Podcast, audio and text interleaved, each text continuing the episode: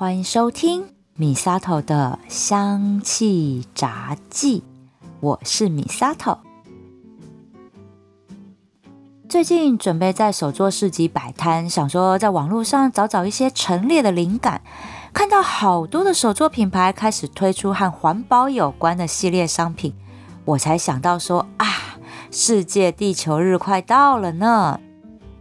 这次我想要做一个地球日特辑。想用两集的节目来聊聊有哪些环保议题是和芳疗有关的。以人体为核心，我把它分成体内环保和体外环保两个部分。这一集呢，就先来跟大家分享体内环保，说说我们人体正常健康的运作是怎么个样子。那芳疗为什么可以达到辅助疗愈的效果？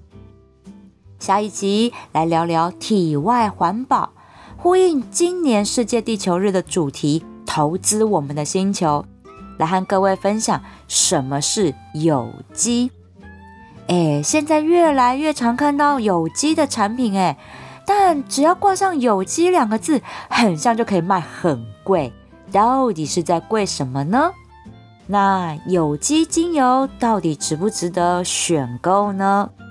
这个是下一集节目会来和大家分享的部分。既然是世界地球日特辑，一定要来说说它的由来啦。哦，这由来哦，不查还真不知道世界地球日的历史这么悠久诶。根据维基百科的资讯呢，最初的地球日选择在春分时节来庆祝。因为这一天是地球的生日，也是地球诞生的日子。阳光同时照耀在南极点和北极点上，这代表着世界的平等，同时也象征着人类要抛开彼此间的争议和不同，和谐共存。以前有很多的国家都会庆祝春分节气的传统。早期的联合国也是在每年春分的时候举办地球日的相关活动。真的，一年之中我最爱的节气也是春分了，因为啊，从这天开始白天就变长了。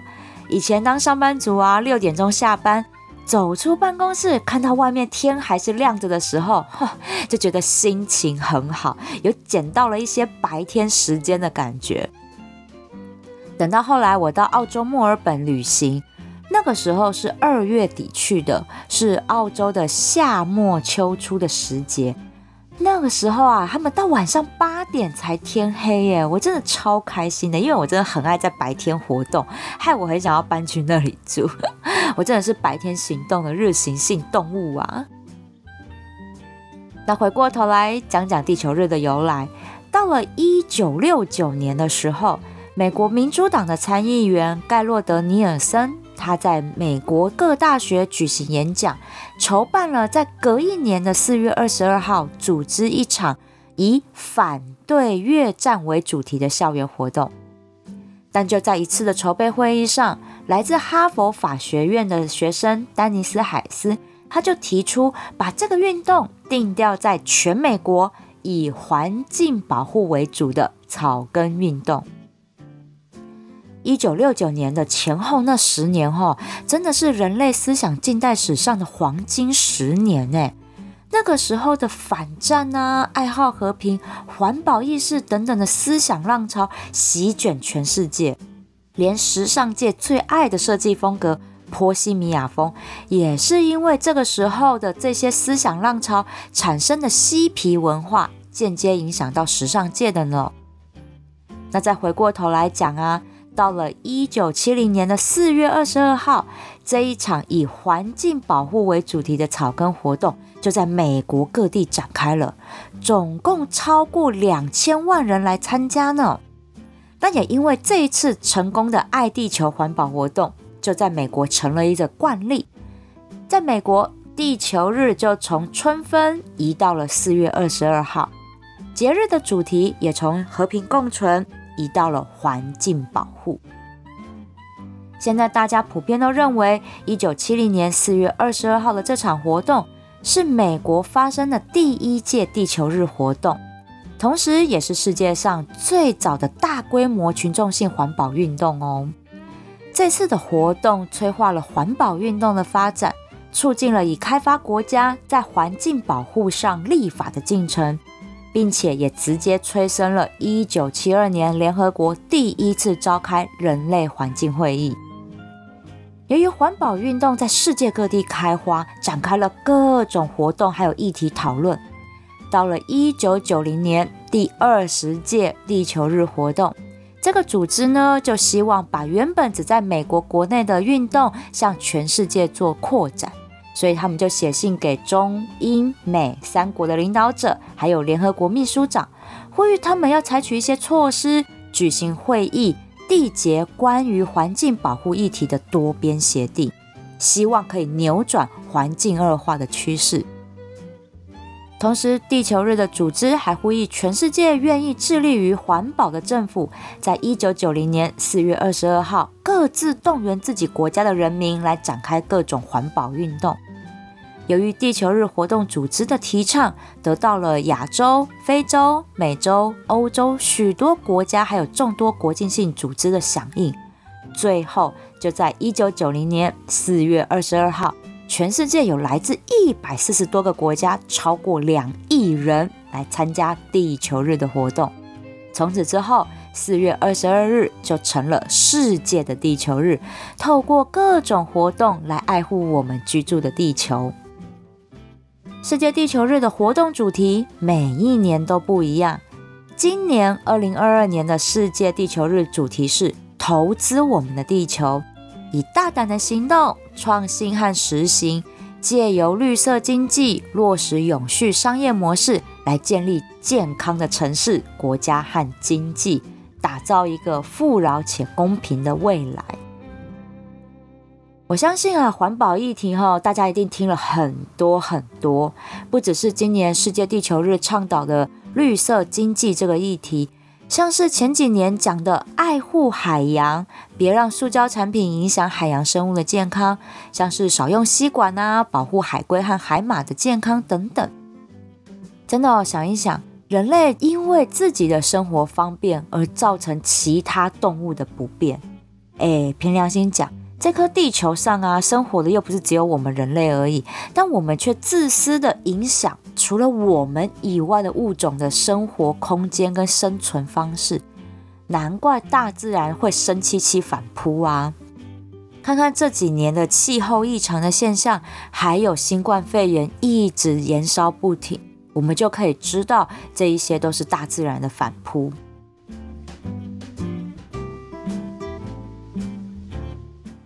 人类的健康也是一样啊，如果受到长期不健康的食物和作息的污染，也是会生病反扑的。所以做好体内环保是维持健康的不二法门。我相信大家应该很常在一些保健食品的广告上听到“体内环保”这四个字吧？那到底什么是体内环保呢？所谓的体内环保是一种回归自然、预防疾病、促进健康并带来全新生命力的健康观念。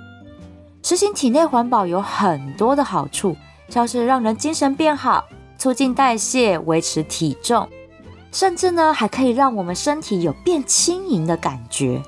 我相信大家应该很常听到这样的说法，对不对？这个观念呢，的确是正确的。但后面卖药的广告，嗯，我就不予置评了。要怎么样来进行体内环保呢？答案就是排毒啦。我得说哈，排毒真的也是一个被滥用的行销字眼。其实说穿了，就是做好新陈代谢啦。那讲排毒呢，其实也没有错。因为人体的外部跟内部的环境真的有很多的毒素会危害到健康，那就要来讲讲什么是毒素了。所谓的毒素，泛指所有被认为会影响健康的物质，就叫做毒素。而各种排除有害物质的方法，就叫做排毒。很简单的定义吧。但是我要来考考大家喽。你们可以讲出来有哪些物质是影响健康的毒素吗？哦，这答案真的非常多，多到如果有严重洁癖的人可能会崩溃，因为完全没有办法杜绝这些毒素来靠近我们人体呀。哈对这些人体有害的物质哦，包含外在环境的污染，像是紫外线、重金属、化学物质，还有很多人害怕开放日本福岛食品的辐射线污染。那当然，在我的节目里也常常讲到了细菌、病毒，好像现在的新冠肺炎就是最可怕、对人体有害的物质啦。那体内其实也会产出有害的物质哦。包含就是我们人体自然产生的情绪压力、自由基，还有食物在新陈代谢过程中产生的废物，这些都是会影响健康的毒素。其中影响身体健康最大的就是自由基这个物质。自由基是崇尚自由的自由，然后基隆的基，自由基。这个自由基，我把它叫做是身体里的小流氓，因为它是氧这个化学分子在体内新陈代谢后产生的物质，它的个性超活泼的，就到处乱乱搜这样子。但是自由基的本性也不坏，它平常呢都是跟着免疫系统的防御细胞，它们混在一起。那当人体遇到了细菌、病毒入侵的时候，自由基就会跟着这些防疫细胞一起来清除细菌或者是受感染的细胞，维持身体健康。所以，健康的人体体内都必须具备一定数量的自由基来作为防御、抵抗疾病的武器。但是啊，我们人体也会因为外面的污染物质，还有自己的情绪焦虑、生活压力大、作息不正常、饮食不健康等等的因素，让自由基的数量过多。想一想，这些小流氓如果数量还好哈，那至少免疫系统都还可以管管他们，不要乱来。但是如果数量太多，小流氓就会造反，这些自由基他们就会去影响跟破坏好的细胞。这种状况叫做自由基连锁反应，也就是我们常常讲的氧化反应，让那个器官或组织的防御力就会出现漏洞，造成各种疾病的发生。严重的话，甚至还会诱发癌症的发生哦。所以呀，很多的保健食品，甚至美妆保养品，都会诉求扫除自由基、抗氧化。追根究底，就是要控制自由基的数量，来维持身心的健康。体内另外一个会产生毒素的地方，就是消化道系统了。这里呢，负责食物的消化和排出，中间一连串的化学作用，才能把一道道吃进嘴里的食物和饮料变成尿尿和便便排出来。这中间产生的废物物质啊，可不少呢。话说啊，人体这九弯十八拐的肠道，可不只有消化作用而已，它还是人体最大的免疫系统呢。因为这里有一道很重要的保护屏障，叫做免疫屏障。之前在介绍新冠病毒的那集节目中有分享，对健康有帮助的益生菌和我们人体是一种共生的关系，为肠胃道和身体各处提供了免疫屏障，让其他的细菌、微生物还有食物消化过程中产生的废物，通通别想来这个地方来捣乱。这样就间接的保护人体不会受到有害菌的感染，这种现象就叫做免疫屏障。所以只要免疫屏障够有力，我们也比较不会生病哦。那什么情况下容易破坏这里的菌虫生态，伤害到免疫屏障呢？那就是大家很害怕的宿便啦。哎，宿便可不是只有便秘的人才有哦，天天正常排便的人也会有。主要呢是因为纤维量摄取不足，有一些粪便渣渣会卡在肠道的皱褶里，没有办法被排出体外。那久了，它就破坏肠道里的菌虫生态，让免疫屏障功能降低，造成肠胃道疾病。甚至会诱发大肠癌这种重大疾病的。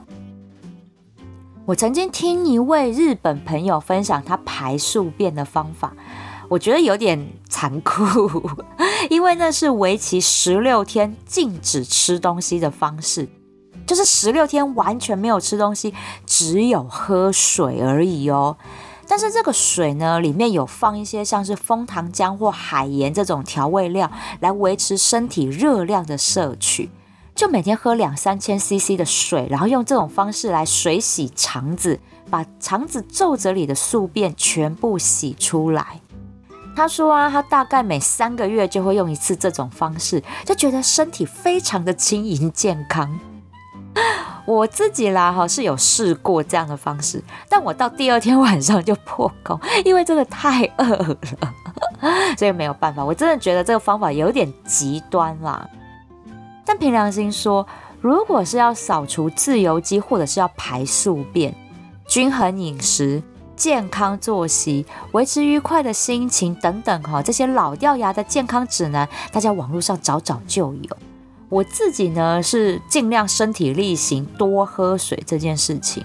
我自己有一个钢杯，然后是七百五十 CC，我尽量每天喝到两到三杯，然后就是把宿尿跟宿便给排出来。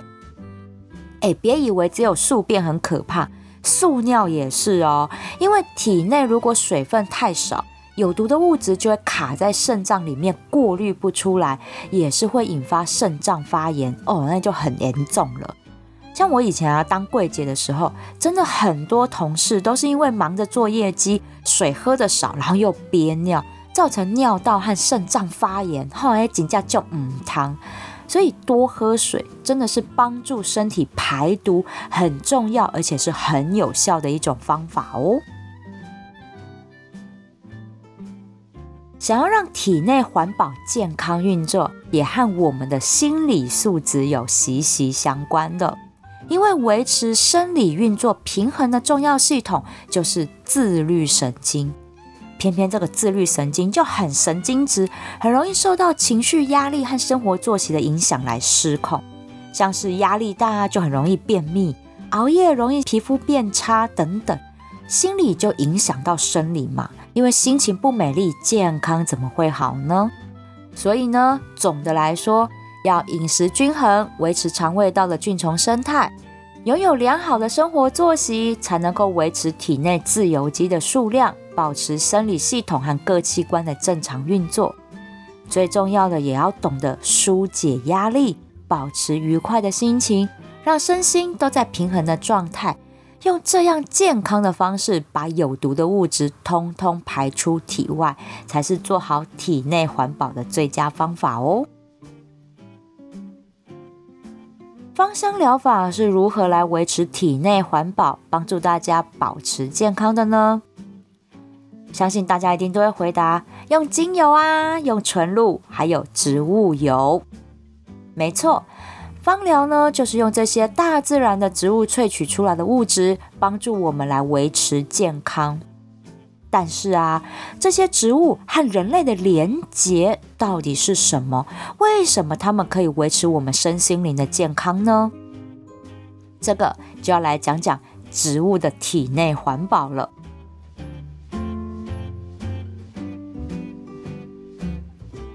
话说啊，植物在生长过程中，为了适应周遭的生活环境，体内会产生各种由酵素转化而来的精质。精是精神的精，质是质感的质，精质。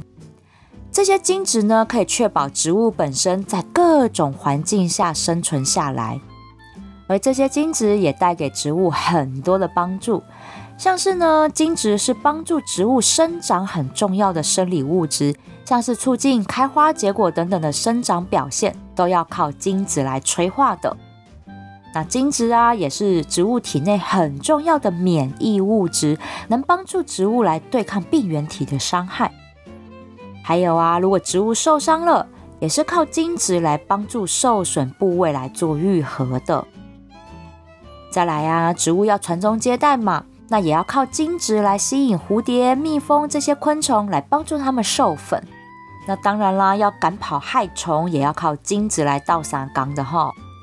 最后啊，是很特别的一个点，就是植物之间它们的沟通也是靠精子来传递的，是不是很有趣呢？这些精子会透过植物的根茎叶还有花果这些部位散发到空气里，也就是我们讲的分多精。根据统计。植物会释放超过五千种精子来对抗病毒、细菌、真菌，还有昆虫，避免受到这些生物的伤害。不同植物的精子可以杀死不同的病原体，让整座森林形成一种自我疗愈的能量，让生活在里面的动植物都可以茁壮成长，达到生态平衡的最佳状况。而我们人类啊，本来就是大自然的一环，是因为科技文明的发展，让我们远离了这一个天然的疗愈力量。其实从古至今，我们从医学还有食品营养学里面都可以发现，疗愈人类各种疾病的药物还有食物，都是取自于大自然的。而芳疗里的精油、纯露跟植物油，也是透过植物蒸馏压榨的方式。把植物的精质萃取出来，让身在水泥丛林的我们可以用天然、简单又方便的方式和大自然接地气，来调理失衡的生理跟心理。更多详细的生理机制和运作，我在过往的节目，还有未来的每一集节目，也都会跟大家分享。哎，那这样说完，芳疗很像蛮适合懒人用来维持健康的好方法吼。如果更懒一点哈，真的懒得拿出一堆单方精油来调配，没关系，直接买复方精油就好了。因为现在很多的芳疗品牌都有出复方精油，而且功效超多元的，像是有脉轮系列啊，还有自创的什么神秘疗愈系列等等，后看得眼花缭乱。如果看不懂，懒得挑，没关系，就来我的香知香息来挑就对了。我家的复方精油很单纯，就只有走身心疗愈而已。想要放松入睡，那就选甜睡入梦复方精油；如果想要提振整体免疫力，就选健康玉手复方精油；如果很容易生气气，想要抚平情绪，就选平心静气复方精油。是不是很简单呢？透过这些瓶子里的小森林，借着大自然的疗愈力，就可以维持我们身心灵的健康喽。我在节目里最常推荐大家使用芳疗的两个方式，就是皮肤吸收还有嗅吸。皮肤吸收就是把精油用植物油稀释到百分之三的浓度，让精油接触到皮肤，吸收到体内。透过血液循环到身体各处来进行疗愈。那有什么时候适合用皮肤吸收的方式？好，那当然就是肩颈酸痛、胃痛、头痛、生理痛等各种疼痛状况啊。搭配按摩的手法，还可以加速精油的吸收，缓解疼痛的状况。那像皮肤过敏、蚊虫叮咬这种状况呢？当然也可以涂抹稀释后的精油来舒缓红肿热痒的情况哦。第二种嗅吸呢，就是让精油直接使用扩香器具或者是调成香水喷雾，噗噗噗噗这样扩散到空气中来闻精油的香气，让植物的精质透过鼻黏膜传到嗅神经，直接传导到大脑，来影响大脑的皮质跟边缘系统。这个嗅吸的方式主要是要调节自律神经还有内分泌系统，用来平衡情绪、保持心理愉快的作用。而这些精子也会从肺部进入到血液循环中，传递到全身器官，来维持生理健康。嗅吸啊，真的是最简单且是最方便使用的方式。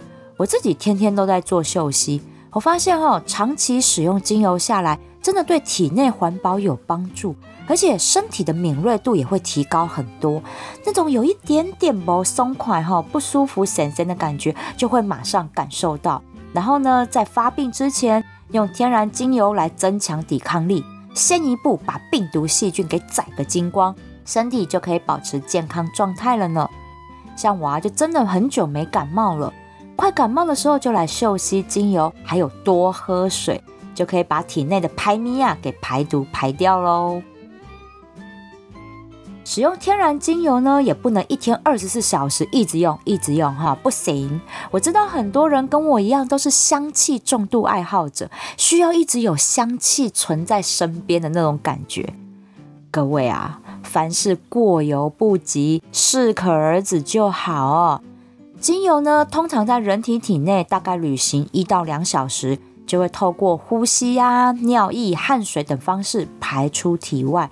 只要是正常浓度下使用，都不会造成身体负担的。毕竟啊，药有三分毒，精油呢是百分之百植物精质浓缩物，长期高浓度的使用是会造成肝肾负担的。所以，正确使用天然精油的方式，就是根据自己身心状况挑选适合的精油。如果是接触到皮肤，除了记得要稀释之外，每天使用三到四次就好。那如果是嗅吸，我也会建议一天嗅吸两到三次就好了。好，早中晚嗅吸，那每次的时间不要超过两小时。如果是精油滴在扩香时，哈，差不多两个小时就挥发光光了，就不要一直重复来滴，加重味道。哈，不要。那接触精油之后，也要记得多喝水。让植物精质和水分促进体内环保的运作，帮助排毒，维持身心健康哦。